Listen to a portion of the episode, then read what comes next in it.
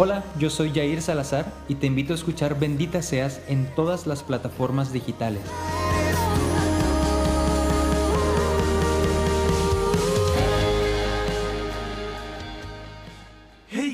Amigos? ¿Cómo están? Espero que estén bastante, bastante bien. Yo estoy muy contento de estar con ustedes un lunes más en su podcast, en esta, podríamos llamarlo segunda temporada, pero no nos gustan las temporadas, en este episodio 112 de Hagamos Lío como siempre. Y ahora sí, más fuertes que nunca, estoy con mi hermana, con mis hermanas, Anette Elizondo y Daniela Vegas. ¿Cómo están, chicas? Hola, muy bien, muy felices. Estamos muy contentas porque fíjate que estamos en esta, pues, en este comeback interesante, pero en una mesa café, ¿no? Qué loco. Sí, mesa ¿Mesa café. café? De hecho, transparente. Iconic. Es un, es un, Iconic, la verdad. Muy es un buen presagio.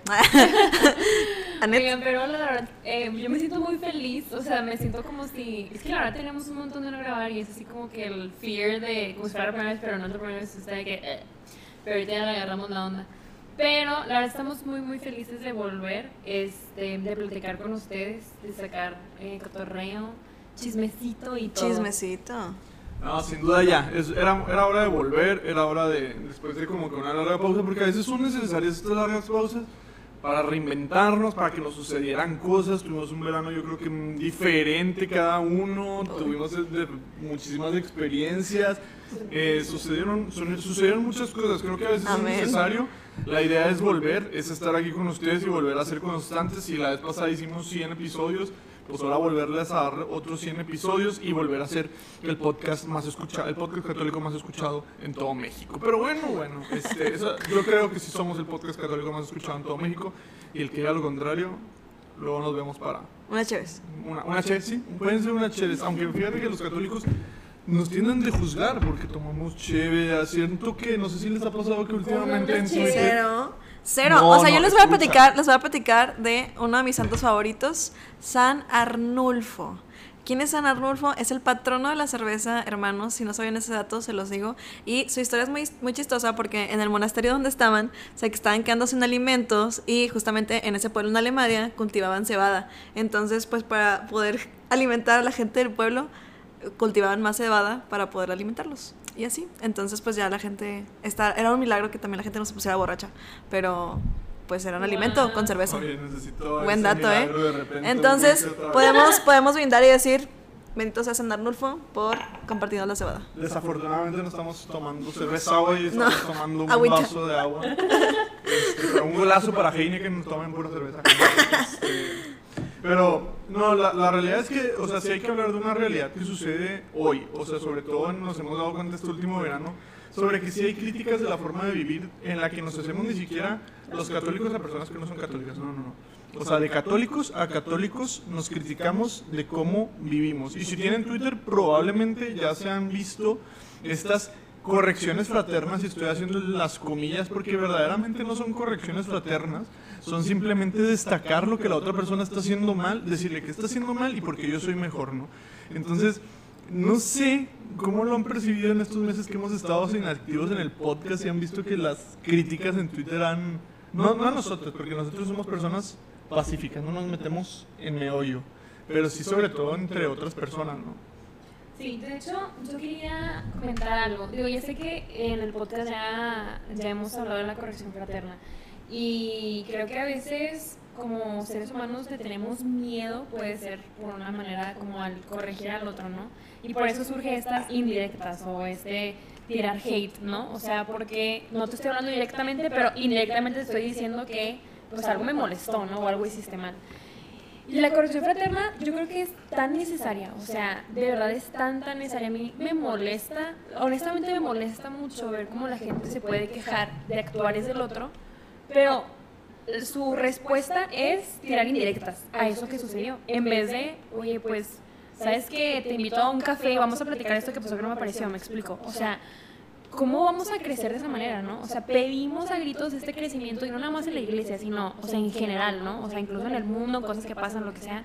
¿Cómo pedimos que queremos crecer, queremos mejorar, es que el mundo está como está, no sé qué? Pues sí, pero nos da miedo corregir al otro. Fraternalmente, o sea, nos da miedo hablar de frente con el otro, a cuestionarnos, pues, qué está pasando, ¿no? Nos da miedo ese mismo cuestionamiento. Y yo creo, para mí ha sido súper notorio más como este verano por cosas que han pasado. Y algo que, que me ha molestado es eso, o sea, al ver que hay tantas indirectas en el mundo, o sea, que, ay, es que esto hizo mal. Y nos creemos la policía del otro, ¿no? O sea, somos la policía de, de como la iglesia católica, o somos la policía en Twitter para señalar al otro lo que hiciste mal. Cuando pues no es así, o sea, no estamos para ser policía del otro, o señalar o juzgar, o, o de que es que tú hiciste esto mal o así, ¿no? No sé, ¿qué piensan? No, o sea, sin duda no, no estamos llamados a ser policía del otro. O sea, y creo que eso, eso parece mucho más que verdaderamente corrección fraterna. Les voy a decir porque me voy a sentar en el piso con ustedes, porque me siento como que muy... Estoy en un sillón, les platico. Estamos aquí en casa de Dani. Ah, listo. Listo. ya- ya ¿Más estoy- cómodo? ya, listo, ya. Estoy más cómodo. Al menos ya me siento como que a la altura, entonces ya, ya estoy así como que ah, ya, ya las puedo ver de cerca. Sin duda no somos policías, y es que creo que olvidamos muchas cosas de la corrección fraterna, porque siempre decimos, no es que la corrección fraterna primero le dices una vez en privado y luego si no traes a las otras personas, y si no a toda la comunidad, y si no ya lo dejas, ¿no? Pero seamos 100% honestos, ahorita dejando a un lado Twitter, o sea, En general. Imaginemos que sí seguimos los pasos, ¿no? Yo voy con Annette y le digo, oye Annette, fíjate que tu manera de vivir el catolicismo ahorita no está tan bien vista por lo que estás haciendo, ¿no? Y luego me desaparezco completamente de la vida de Annette. ¿Esto verdaderamente fue una corrección fraterna o solo se fue criticar la forma de vivir de Annette? Porque ese- yo creo que ahí está el meollo de todo el asunto. O sea, un, una verdad, un verdadero hermano. o sea, Acarrea. Ajá. Sí. Un verdadero hermano está ahí contigo, está insistiendo, está siguiéndote, te escucha. Va más allá de solo la acción, oye, ¿por qué estás actuando de esta manera? Más allá de decirte, oye, solo estás mal, corrige tu manera de vivir porque si no, no vas a ir al cielo. Nunca, muchas veces no sabemos qué es lo que hay detrás de lo- un comportamiento de una persona en concreto. O sea, a lo mejor esa persona está pasando por una depresión, a lo mejor está pasando por algún vicio, a lo mejor está pasando, qué sé yo. Pero si dejamos solo el ir y corregir, eh, vuelvo a las comillas, fraterna- fraternalmente, sin verdaderamente darle un seguimiento al que supuestamente es tu hermano, pues yo creo que queda muy vacío y queda en una crítica que puede ser constructiva o destructiva, según sea el caso y el tiempo nos dirá. Porque si bien puedo ir yo, no sé, por ejemplo, con Dani, es un, es un decir, decirle, oye Dani, tu vida tiene que mejorar porque veo que estás cayendo en este pecado recurrente al grado que ya nos estamos dando cuenta todos, ¿no? Y ahí lo dijo. A lo mejor Dani, que es una persona muy sana, puede decir, ah, bueno, sí, a lo mejor sí, ella en su interior y con su relación con Dios lo mejora. Pero a lo mejor no. A lo mejor estás pasando por una depresión grande, que eso puede ser hasta más destructivo porque ni siquiera te di el seguimiento, ni siquiera fui como para abrirme, preguntar, oye, ¿por qué así? ¿Por qué estás actuando así? O sea, ¿en qué te puedo ayudar? ¿En qué te puedo servir? No de una semana, no de dos semanas, de un constante hasta que un momento que me digas, oye, ya estoy bien, ¿no? Y eso sí yo creo, primero que nada, el problema que hay con la corrección fraterna. Porque si no, si somos policías, yo en la, es la realidad, o sea, un policía que hace cuando te pasas un alto, te para y te dice, oye, estás, te pasaste un alto, te pongo una multa y nunca vuelves a ver al policía, ¿no? Eso es lo que hacen los policías, te destacan una actividad que estás mal y, y te dirigen con quien te tenga que corregir o te ponen la multa para que te corrijan, pero no te dan un seguimiento. Y los hermanos, los verdaderos hermanos, pues es una persona con la que convives siempre, es una persona con la que siempre estás, entonces por ende es una persona que va a estar acompañándote en este proceso hasta que ya estés bien. Creo que además de ser policías deberíamos ser doctores de almas, ¿no? No, y el qué cuestionarnos, o sea, el que estoy, o sea, para mí entonces, ¿qué era importante? El que no actuaras mal o importante para mí es el corazón del otro, ¿no? O sea, yo veo más bien lo superficial en lo que tú actúas o veo realmente y me interesa qué está pasando detrás de esa acción. O sea, creo que eso es muy importante. Se nos ha perdido mucho esta humanidad de, de querernos acercar al otro y saber qué pasa detrás de esa acción que hizo, ¿no? O sea, en vez de luego, luego, lo que primero se nos venga a la mente, porque a veces, a ver, es muy inconsciente, ¿no? Como a veces los juzgamos de manera súper inconsciente a la gente, eh, súper rápido se nos puede venir un- una crítica a nuestra mente, pero es nosotros frenar esa crítica que pensar de que "Hey, creo que está pasando algo detrás de esta persona, ¿no? Claro que existen estas alternativas de que, oye, conozco a esta persona y no conozco a esta persona, ¿verdad? Pero cuando pasa con alguien que sí conozco, es como un, ay, oye, pues, ¿qué pasará con esta persona? Que es lo que realmente me está interesando. Lo- criticar su ¿Realmente te importa o no te o- importa? Ajá, o ver qué hay detrás de esta persona. Sí, literal ahorita me hicieron pensar en esta frase de eh, las palabras mueven, pero el ejemplo arrastra. O sea, creo que a fin de cuentas es eso. O sea, si nosotros, pues claro, o sea, yo puedo decirte, oye, ¿sabes qué? Te equivocaste, estás mal, esto, esto, esto no es correcto, pero esto, esto, esto. Pero si yo también, al momento de corregir a la otra persona, no estoy haciendo un ejemplo y también estoy cometiendo los mismos errores y también estoy pecando en las mismas cosas, o que incluso en este caso, o sea, la, esa persona no sabe cómo llevar un ejemplo correcto, bueno, entonces a ti también te, con- te corresponde como hermano enseñarle a cómo hacerlo. O sea, digo, no es como, no sé, no quiero imaginar como que en la época de, de Jesús, cómo habrá sido de que pues si Jesús no les hubiera dado de que puesto también esos ejemplos a sus hermanos, pues obviamente ellos no iban a saber cómo predicar o cómo sanar. O sea, no me imagino la primera vez que Pedro también cometió, un- hizo un milagro en este caso. O sea, pues también fue en base a la, a la experiencia que, que Jesús nos pone, ¿no? Entonces, pues obviamente ahorita es muy fácil siempre criticar y todo, porque luego también creo que llega un punto donde cuando eh, hacemos crítica, y creo que muchos, muchos católicos este, podemos caer en esto, y no solamente católicos, sino como que nuestra vida general es lo que, lo que te choca, te checa, ¿no? Entonces, de que a veces podemos llegar a criticar y decir, y a lo mejor tú también, o sea, te molesta verlo reflejado en otra persona porque tú también estás fallando en eso, ¿no? Entonces, antes de hacer corrección fraterna, independientemente es primero saber por qué vas a hacer esa corrección fraterna, cómo la vas a desarrollar y en base a qué. O sea, y también si tú también tienes esas bases, porque a lo mejor solamente lo estás haciendo por simplemente criticar, o sea, y por simplemente ser egoísta incluso, o lo que No, sea, o sea, ¿no? puede haber soberbia, o sea, puede haber soberbia, de, justamente. De, es que yo estoy bien, ¿no? O sea, yo ve, ve cómo vivo, o sea, ve cómo vivo y yo soy un católico ejemplar, entonces también me siento con la autoridad de poder corregirte. Es que eso es donde yo creo que hay un problema. Eso es lo O sea, más si yo débil, creo. tengo, o sea, si yo, puede ser inconsciente, pero si yo inconsciente me considero un católico ejemplar que vivo el evangelio tal cual, y así puede que sí, pero yo creo que la diferencia de un católico ejemplar que vive la fe y se atreve, tiene la valentía, porque se necesita valentía para corregir, tiene que haber acompañamiento, o sea, tienes Claro. que de repente hablarle, hey, ¿qué onda? ¿Cómo vas? Oye, me acuerdo que platicamos aquella vez, ¿cómo te sientes? ¿Cómo has seguido? O sea, eh, o sea, no te estoy diciendo que estés ahí detrás de él, pero sí que le des un seguimiento sobre cómo va su vida de fe, que, que si ha batallado o no, o sea, más allá de solo en una ocasión destacar lo que hizo mal. Porque es que de verdad yo creo que ese es el problema y luego esas personas van a volverse estas tías en un futuro que solamente corrigen, porque si, te- si lo analizas bien, ¿cuál es la diferencia entre la tía que te dice Navidad de, ay, es que, o sea, que te critica, pues, de que no te acercas a la fe, a una persona normal, a un amigo, puede ser un amigo que te diga una, una vez, o sea, no estás viviendo de acuerdo a la fe.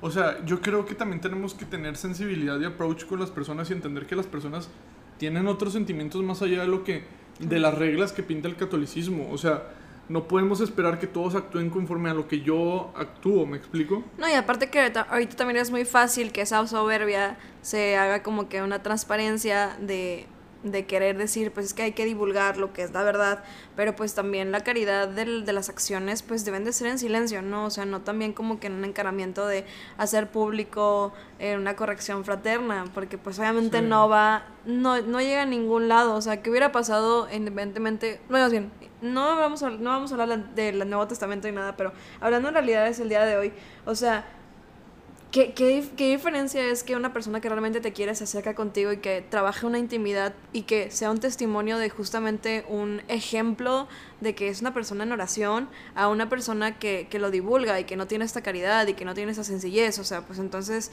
digo, creo que el testimonio que estás llevando o lo que quieres ganar de esto no es mi bienestar, es el, es el bienestar de que tú tienes la razón y justamente lo que decías, ¿no? Entonces aquí obviamente hay una línea bien delgada de nosotros como hermanos es saber cómo compartir, porque ahorita pues en, en redes sociales es muy fácil el querer como compartir y dar a entender diferentes mensajes, por ejemplo el día de ayer que también era el día de prevención del suicidio, o sea pues es muy fácil, hay muchos mensajes que todo el mundo está divulgando, pero es también tener la delicadeza de cómo compartir esas palabras porque no sabes quién la está recibiendo, porque Sí. a lo mejor al momento de hacerlo público es también, no solamente le estás haciendo la indirecta a la persona que le querías tener la indirecta, sino que también alguien más lo puedes, puede ser receptor de eso y lo puede sacar de contexto. Entonces ahorita el día de hoy también es toda la información que estemos compartiendo es saberlo, cómo lo estamos diciendo y de la manera precisa y de la manera más humilde y correcta y no simplemente de osiconar por osiconar, ¿verdad?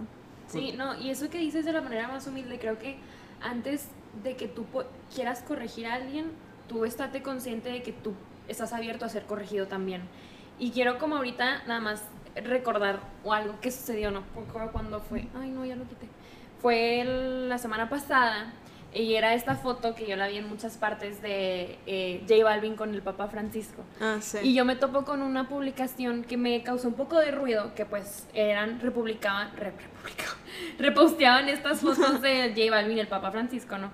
Y en eh, la descripción, eh, era una, es una fuente católica, pues pone este evangelio donde pues, los fariseos le dicen, ¿no? De que ¿qué? está, está comiendo con republicanos y, y- digo, publicanos y, y pecadores, ¿no? O sea, le dicen a Ala. Jesús.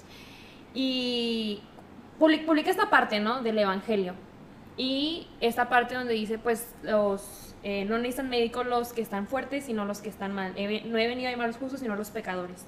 Y me resonó tanto porque yo dije, ¿Sabes eso de pecador? creo que, creo que se nos olvida algo, ¿no? O sea, se nos olvida que nosotros también somos Somos esos pecadores, pecadores con los que. Jesús se está sentando a comer. O sea, creo que sí fue algo llamativa Damn. esta foto de J Balvin con el Papa Francisco, ¿no? Pero incluso se me hizo muy chida que se tomara esta foto, ¿no? Y que lo publicara y demás.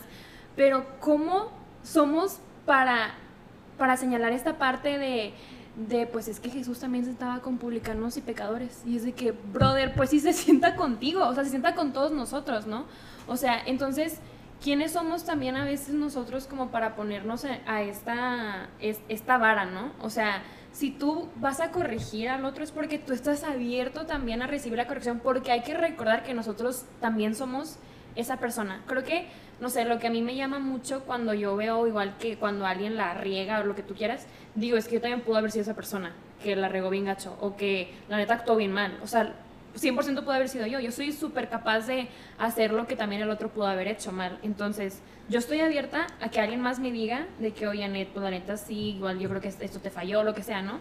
O sea, preguntarte a ti ¿Cómo Tú te gustaría escucharlo abierta. también? Ajá, ¿cómo te gustaría escucharlo? Y si estás abierta. Si no, creo que no es tampoco nuestro lugar corregir al otro cuando nosotros no estamos abiertos a que nos corrijan a nosotros mismos, ¿no? No sé, pienso yo. Sí, no, y además creo que también el problema, por ejemplo, en Twitter, es que reciben mucha afirmación. O sea, y sobre todo con estos influencercillos, llamémoslo así, o influencers que tienen en Twitter, hay muchas personas que reciben mucha afirmación de, ay, no, es que sí tienes razón, y es que sí, es que aquello, y es que tú sí, es que tú no. Entonces, quieras que no, se empieza a llenar la persona de un ego que inconscientemente a lo mejor no lo pidió, pero, o sea, está ahí, ¿no? Y necesitas demasiada humildad, porque luego llegas con una voz autoritaria que no te pertenece, que lo único que le pertenece es a Dios, a Jesucristo, al Espíritu Santo, de verdaderamente ir con capa y espada a corregir. Es que no podemos ir con una espada a corregir a la gente. O sea, tenemos que ir con la espada, si quieres llamarlo, si quieres, si quieres ponerte en mod guerrero, pero de misericordia. O sea, debemos de ir verdaderamente conscientes que nosotros, o sea, somos también ese pecador, o sea, que nosotros también pecamos.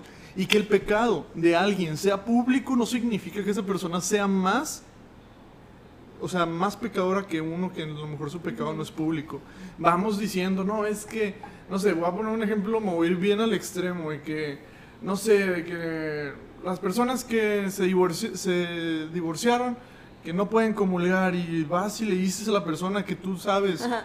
de que, oye, no, no te Sí. puedes, no te, no puedes estar de que, no puedes acercarte a la comunión. A lo mejor esa persona ni tiene intención, pero vas a ir fuerte, ¿no? A lo mejor pues su pecado es público, evidentemente. Pero, vatos, imagínate que todo el mundo te dijera, o sea, que te dijera, todo el mundo supiera tus pecados y también te dijera cuándo puedes o cuándo no puedes hacer esto o aquello. O sea, y no estoy diciendo que, que no corrijamos, ¿no? Al contrario, o sea, yo sé, yo sé y conozco que hay personas que sí están viviendo una vida de santidad, pero precisamente esas personas que viven una vida de santidad, cuando se acercan contigo, el approach es muy distinto, es un approach como el de Jesús, es un approach eh, como el de Jesús con la mujer adúltera, vete y no peques más. Pero estoy seguro que si la mujer vuelve a pecar, va a volver Jesús y le va a volver a perdonar. Por eso me encanta ese episodio de Chosen, donde María Magdalena vuelve a caer. O sea, de entrada ya se sabía que María Magdalena andaba como que en pasos así curiosos, ¿no? Cuando entra con Jesús. Y al principio los apóstoles la juzgaban y le preguntaban a Jesús qué onda, o sea, porque ella está aquí, ¿no? Más allá de cualquier cosa. Y cuando vuelve a caer y María Magdalena dice, ¿cómo? O sea, incluso los mismos apóstoles, o sea, cuando mandan a Pedro y a Mateo a buscar a, a María, Pedro sí se pone en un plan de, ¿por qué vamos a ir a buscar? O sea, si ella, si ella fue la que se fue, Mateo es el que dice, o sea, hay que ir por ella, ¿no?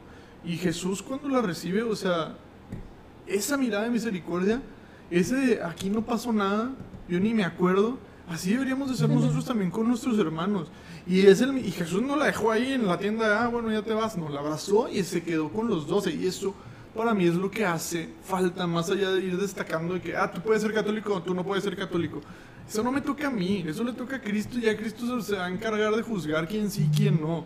A mí me toca acompañar, perdonar y sobre todo vuelvo a hacer lo mismo, acompañar. Si voy a tener los huevos para corregir a alguien, tengo que tener la valentía para poder permanecer con esa persona porque si la corregí es porque necesita ayuda.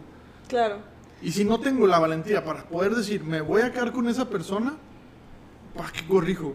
Porque es una responsabilidad. Y creo que también tienes que tener, o sea, un criterio súper súper fuerte de saber identificar entonces cuál es tu formación, porque algo que también, o sea, neta, yo no tolero absolutamente nada, es justamente lo que dijiste ahorita de que hay pecados que son súper fáciles de etiquetar y de juzgar porque son muy visuales para Muy los demás. ¿no? O sea, por ejemplo, vamos a hablar de la lujuria. O sea, es algo que, que cualquiera puede se percatarse por la acción o por el límite que la una persona esté viviendo en su vida amorosa, quieran decir, ¿no? Entonces ya los demás pueden etiquetar de que no, es que esa persona está cayendo en una vida de lujuria, ¿no? Pero realmente en silencio no sabes si tú, o sea, estás cayendo en una envidia. O sea, ese es un pecado, es un pecado mortal también la envidia. O sea, es también un pecado mortal la gula. Y son cosas que a lo mejor no se ven porque llevas en un desarrollo individual y personal y en silencio. Pero son los que también te carcomen. O sea, y a veces eso es lo peor porque neta, o sea, esas son las cosas que más me molestan de que hay cosas, hay, hay pecados que sí son mucho más reveladores al público, pero luego justamente pasa de que, oye, a ver, cálmate, tú también estás pecando, ¿no? O sea, Porque eso caer en ese desarrollo. Al final de cuentas, lo importante es lo que está, no nada más en lo visual, sino también en lo escondido y lo que está en el corazón. ¿no? Es como lo que decía Diego, ¿no? Que a veces es muy visual esa parte de los divorciados. Y que uno pudiera señalar de que no, es que tú no puedes ir a comulgar porque hiciste esto. O sea, Pato, tú no sabes qué hizo esta persona ayer. O sea, no sabes en su corazón realmente qué hizo. O sea, creo que uno no puede ir a señalar o a querer como, ajá, poner como esta delimitación o de que tú no puedes eh, excluir cuando realmente no conoce el corazón. Cuando es lo que dice Diego, o sea, eso le toca a Cristo. O Claro. sea, Cristo es el único que conoce el corazón. Lo que uno puede hacer es acompañar, es preguntar igual y, y algo, si algo está pasando en su vida, no sé, pero creo que no es ni prudente ni nuestro lugar el decir, yo te vi hacer esto hoy y mañana, o sea, vato, no, o sea, Sí. no es... Sí, creo que no me toca y creo que todo el mundo tiene conciencia también. O sea, yo no soy el papá de nadie tampoco. O sea, soy el hermano, sí, pero no soy el papá de nadie para nada. Eso es Dios. Y eso me agrada de Dios, porque Dios es el que se encarga de estarnos cuidando a través de nuestra conciencia. Y todos, todos, incluso los pecadores, para todos los que digan, no, es que los pecadores no, todos, porque todos somos pecadores. Tenemos conciencia y sabemos cuando nuestra alma no está bien. Yo estoy seguro que todos los católicos, formados o no formados, dentro de su conciencia saben cuando pueden comulgar o no. No, es que hay católicos que no están bien formados. Bueno, dentro de su ignorancia, ellos creen que están bien. Claro. Sí, sí me toca a mí. Y esa ignorancia ya es perdonada por Dios y ya es que eso es lo que yo digo. O sea, ¿por qué nos estamos dando tantos golpes de pecho de decir. Si "Ah, cada es- quien vive una realidad distinta. Exactamente. Ahora, sí no tengo una responsabilidad y por eso tenemos este podcast con 110 episodios, 111 episodios, donde estamos tratando de formar desde nuestra trinchera a las personas y que más gente sepa todo lo que, o sea, para vivir una vida más santa. Y cada quien está haciendo su esfuerzo, pero no voy a juzgar a doña Clotilde, que vive en una comunidad en, no sé, en rayones, donde pues, no tiene acceso a una catequesis y a lo mejor... Y que en su realidad eso es lo, es lo- es lo bueno Sí, y es la verdad. Sí, o sea, Ajá. dentro de su, o sea, vive una vida que a lo mejor para mí sería escandalosa, pero dentro de su realidad, pues ella no sabe. Y pues si se acerca a la comunidad no se la voy a negar porque pues desafortunadamente ella no tiene ese criterio. Ahora, Claro. vente aquí a Monterrey igual. O sea, en Monterrey igual las parroquias están llenas de... Hay un, había un sacerdote que decía, cristianos calientabancas. Y yo decía, cuando- al principio, en ese entonces, cuando yo lo escuchaba, yo decía, pues sí, o sea, tiene razón, o sea, hay muchos cristianos que vienen por costumbre, pero yo decía, de su- dentro de su realidad ellos cumplen con Dios viniendo en domingo.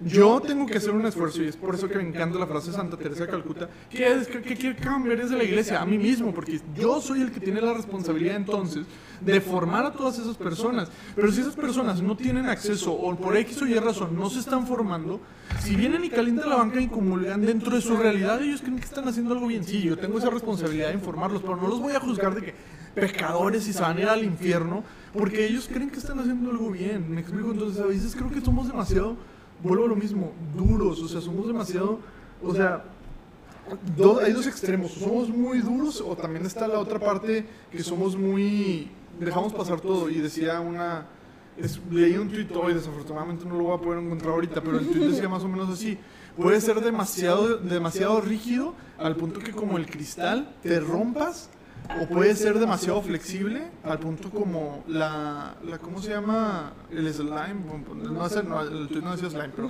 como el, como el slime te deformes. Tienes que ser un punto medio donde tanto la, la, la rigidez y, y la misericordia vivan en conjunto para que estés en paz con todas las personas. Y en que cada realidad distinta. O sea, cómo se va a acoplar. Digo, creo Sí. que dentro, dentro de todo esto, o sea, eh, tanto lo bueno como lo malo, o sea, la boca va a abundar de lo que tiene el corazón, ¿no? Digo, la boca habla de lo que tiene el corazón. Ajá. Entonces, o sea, justamente creo que esa es la realidad. O sea, si nosotros tenemos mugrero, tenemos suciedad dentro de nuestro corazón, nuestra boca y nuestra mente y nuestro ser va a pecar y va a hablar de eso. O sea, va a abundar de esa oscuridad. Si nosotros estamos buscando tener justamente una verdad, un corazón flexible, un corazón misericordioso, pues creo que automáticamente nuestra esencia va a ser reflejo de lo que estamos tratando de abundar en nuestro corazón, ¿no? Y es algo que, que yo también siempre pido, o sea, y que, que es algo que neta se los recomiendo, o sea, incluso cuando una persona viene y te, te acer- se acerca a ti a pedirte un consejo, o sea, yo lo primero que pido es de que, Señor, por favor, dame caridad, dame humildad para que las cosas que diga no las diga ni en, en una proyección mía, o sea, porque no se trata de mí, se trata de mi hermano. Y segunda, o sea, que lo que esté diciendo no sea como por un interés o sacar algo bueno de esta situación, sino que sea la situación buena de mi hermano. Entonces, el pedir esa caridad constante, esa misericordia y decirlo auténticamente en una oración, o sea, pues ya es el resultado, digo, ya sabrá Dios, ¿no? Cómo, cómo, cómo revela. Pero creo que eso también es lo importante, o sea, que justamente pues nos dejemos ser dóciles por el Espíritu Santo, por la gracia de Dios, y que cuando estemos en una situación donde eh, estemos, eh, pues, no sé, como expuestos o lo que sea, pues tengamos ese, ese control en base a lo que en ese momento tenemos en nuestro corazón, o sea, de que volver a, a llenarnos, ser conscientes de lo que estamos teniendo dentro de nosotros, porque a fin de cuentas lo que tenemos dentro es reflejo de nuestro cuerpo, ¿no? Sí, ay, por eso yo un shout out y que vean la gracia que Dios le da a todos los psicólogos. O sea, de verdad a mí se me hace súper extraordinario como todo su trabajo, ¿no?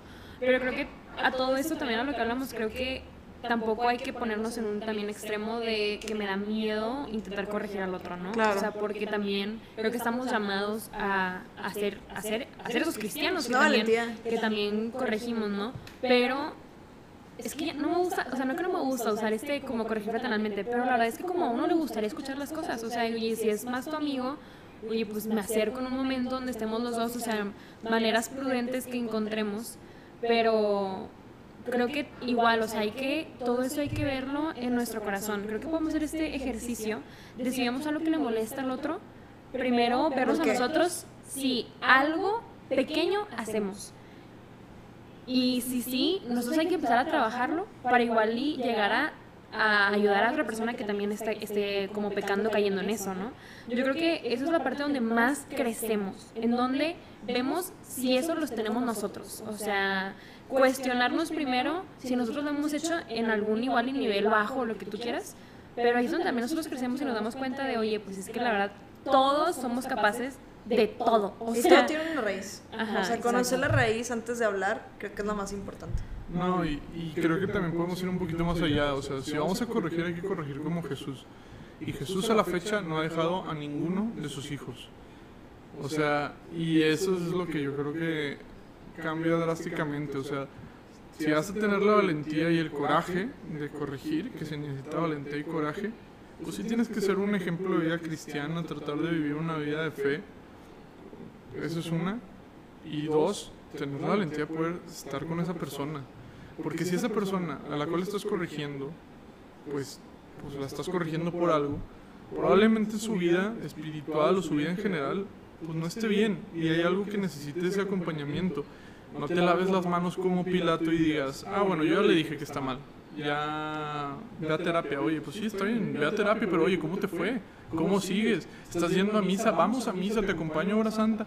Eso es lo que yo creo que hace completa y absolutamente la diferencia. Y ojo, también la corrección fraterna no está no está dirigida a solo los que viven y son unos santos. Les voy a poner un ejemplo.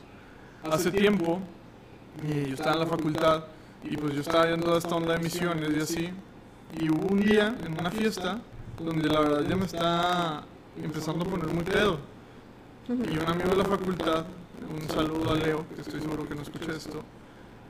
Pero pues a lo mejor no está tan metido en los grupos que yo, sí me hizo una corrección de, oye, de que seguro que lo que estás haciendo ahorita es testimonio de todo lo que también compartes en redes y así.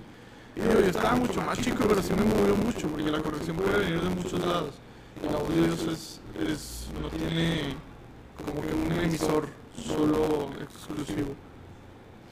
Pero sí les comparto que en específico él, a la fecha, hoy es mi amigo y a la fecha me pregunta cómo van mis proyectos y a la fecha hoy platicamos acerca de la fe. Y bueno, no es católico practicante al grado al que yo soy, y tampoco estoy diciendo que estoy en un grado muy avanzado, pero pues si hay esta distinción, pero al menos hubo este seguimiento, a el seguimiento, yo al menos me voy con esto en este episodio, que es lo más importante. Sí. En definitiva, porque creo que es donde es, es la verdadera relación y amistad, o sea, creo que es un llamado de todos de hacer eh, con el otro una relación más allá de nada más el decir algo o el ayudar en una pequeña como cantidad, sino estamos llamados a hacer una relación con esa persona. O sea, de verdad, creo que el dar este mismo seguimiento, el, el estar recurrentes con esa persona, o sea, creo que va a lo que estamos llamados a hacer. O sea, en esta parte también integral donde estoy con esa persona, tampoco es como que debe ser de absolutamente todo el mundo, no, pero sí estar abiertos a hacer una relación con los demás, o sea, porque es tu hermano, o sea, está, van a caminar hacia el mismo lado, o sea, es acompañar al otro, es reconocer que el otro es mi hermano y que lo que él le pase también me va a preocupar a mí porque soy guarda de él, o sea, porque soy guarda de, de, del hermano, ¿no? O sea, me va a preocupar, si algo le va mal, me va a preocupar, aunque igual no lo conozca tanto, pero me quiero, quiero preocuparme por mi hermano, aunque no lo conozca tanto, es llegar a amar al otro como a uno mismo, o sea, estamos llamados a, a eso, ¿no? Ay, ahorita me hiciste recordar justamente, eh, hace una semana estaba en, en, Ahorita estoy en un grupo que se llama Fuego. Bueno, Diego también estábamos en ese, en ese grupo. Yo soy intermitente. Es intermitente, pero bueno, somos saludos a nuestros amigos de Fuego. Sí, es que hay, hay, hay unos que nos escuchan.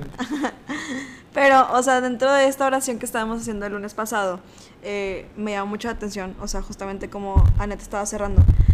Y en esta oración este, también recibimos como que este, este mensaje muy puntual que decía, eh, sostén firme los cimientos que te he dado para compartirlos a los demás y sujeta el corazón de quienes sufren, da aliento a los que están sin aliento.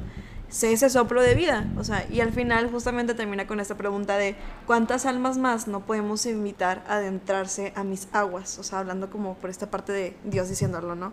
Entonces, literal para mí fue un de que, o sea, esta pregunta que creo que nos han dicho muchas veces de un ¿cuántas almas de que, o sea, que llegas al cielo y que este San Pedro está de que, ¿cuántas almas salvaste, no? O sea, pues sí, o sea, creo que no podemos rescatar a todos, pero que sí podemos hacer ese empuje de, hey, métete a la barca también, ¿no? O sea, a lo mejor no podemos poder seguir el sendero de todos, porque pues no podemos seguir el sendero de todos, pero justamente estamos para sembrar esa semillita, o incluso podemos pasar a regarla y justamente como darle esa, esa protección esporádicamente, como decía Diego hace rato, pero pues que justamente en, nosotros, está el que eso que también nos va llenando y que nos va abundando lo podamos dar a los demás. O sea, que podamos llegar a un punto que como como cristianos, como seres humanos, podamos tener ese extra. O sea, tenemos que buscar ese extra para poder compartirlo. De que un de que un, dos, tres por todos mis amigos, ¿no? Entonces creo que es eh, este proceso que estamos llamados a, buscar y que creo que todos podemos trabajar con esa claridad y creo que todos somos capaces de llegar a, a, a ese proceso de, de no solamente buscar mi salvación, sino también la de mis hermanos en lo capaz que podamos hacer, ¿no? Entonces, eh, te invito a que si ahorita tú tienes algún problema con alguna persona que está cerca de ti, primero pregúntate por qué tienes ese problema, o sea, chécate cuál es la raíz, a lo mejor algo te está checando ahí también a ti importante. Segunda, si, si ya puedes identificar eso, ok, escúchate a ti mismo cómo te gustaría recibir esa crítica, cómo te gustaría recibir eso y acércate a esa persona, porque a lo mejor dentro de esa realidad, como decía Diego y Aneta hace rato, pues en esa ignorancia, en eso, ese es su momento y esa es su realidad, entonces nosotros nos toca compartir y nos toca evangelizar a fin de cuentas, ¿no? Entonces, seamos conscientes de las palabras, del peso que pueden tener en las demás personas, del impacto que incluso otras personas terciarias pueden recibir y de cómo nosotros somos capaces de hacer un cambio de la manera como Jesús lo hubiera hecho, ¿no? A mí me encanta ese cierre y yo creo que con eso podemos cerrar esta parte inicial del episodio. Yo quería preguntarles si tenían alguna recomendación, escucharon alguna canción que les haya gustado, alguna película, Uy, no necesariamente católica, pero ahora sí de que algo que para recomendarle a la raza. Yo les puedo recomendar que salió el nuevo sencillo de Yair Salazar. De hecho, si escuchaban el, el- el episodio, probablemente, si no se me olvidó, Yair, perdóname si se me olvidó, pero edita, Yair me mandó para que editáramos. Hay un pequeño anuncio, es la nueva canción de Yair, está allá en Spotify, se llama Bendita Seas, ahorita la cantó Dani. Eso y... No tan bello como él, pero sí. Y estoy viendo House of the gustando Uy, mucho. top, somos Este, aquí ¿no has amantes. ¿Dónde? No, ¿dónde? Es de HBO, es como de Game of Thrones, ¿no? No. No, bueno, si les Pero, gusta. pero Es la precuela La de verdad Game of Thrones. es, es muy buena, es algo que yo he estado Vean viendo. También. Annette mm, recomienda DC SOS. en Top. ¿Quieren llorar? si Vean quieren llorar, vean This DC is, SOS. This is fucking us. Pero, o sea, porque se quedan con algo, de verdad. Se quedan con algo. Con House of the Drowned no se quedan con nada más que con ganas de ver el siguiente episodio. Es lo único que les puedo Oigan, decir. y yo encontré esta semana un grupo que la verdad es que no sé de dónde sea, pero es un grupo eh, Católico. católico, sí. Creo que son católicos. Creo. Creo que sí. No, es que ya Si los, no, ya, ya- cristianos. ya los había, ya los había buscado. Este, pero literal me encanta, se llaman Tuyo. O sea, se los busquen, búsquenlos en Spotify. Se llaman Tuyo. Este, Tuyo como. Tuyo, o sea, tuyo, sí T-U-Y-O. O sea, y Este, justamente se llama Esto es tuyo porque esto es tuyo Jesús. O sea, así se llama el proyecto. Entonces es un grupo de artistas llamados a llevar el encuentro personal con Jesús en un entorno de intimidad y oración. Pero neta, qué chidas canciones tienen. O sea, Y ojalá fuera pagado este neta, o sea, wow. Pero neta, ojalá nos conozcamos algún este día. Por favor, tuyo. Si, si alguno de ustedes escucha este capítulo, trabajemos grandes cosas con Hagamos Live Music, por favor. Estaría súper chido. Sea súper chido. Eh, y también, eh, bueno, si están escuchando el lunes, esto que el día que salió, o sea, mañana, eh, Dani y yo vamos a ir. ¿Tú también vas a ir? ¿Podrías ir? ¿A dónde? ¿A Hakuna? Ah, no. No, déjalo, se escucha ¿A muy fuerte. se escucha muy fuerte. Ah, Este, ¿A- a qué hora es? a las ocho y media, Dani y yo vamos a estar en Hakuna, en la parroquia de Fátima. El padre Borre va a dar una plática. Y pues la verdad, como que queremos explorar esa espiritualidad. Es a las ocho y media. Si Anet puede, pues también va a estar ahí. De fondo está la canción de Tuyo. Tuyo no nos toma. nunca no dejes nos- de cuidarme. nu- Nunca dejes de cuidarme. Y yo creo que con eso despedimos el episodio del día de hoy. El Vuelta a casa. No sé cómo se va a llamar el episodio, pero. No sé. Pero sí. Pero volvimos. Pero recuerden que este su podcast es Hagamos lío. Adiós. Vamos a Bye. seguir trabajando en este en el Salida. outro. Bye.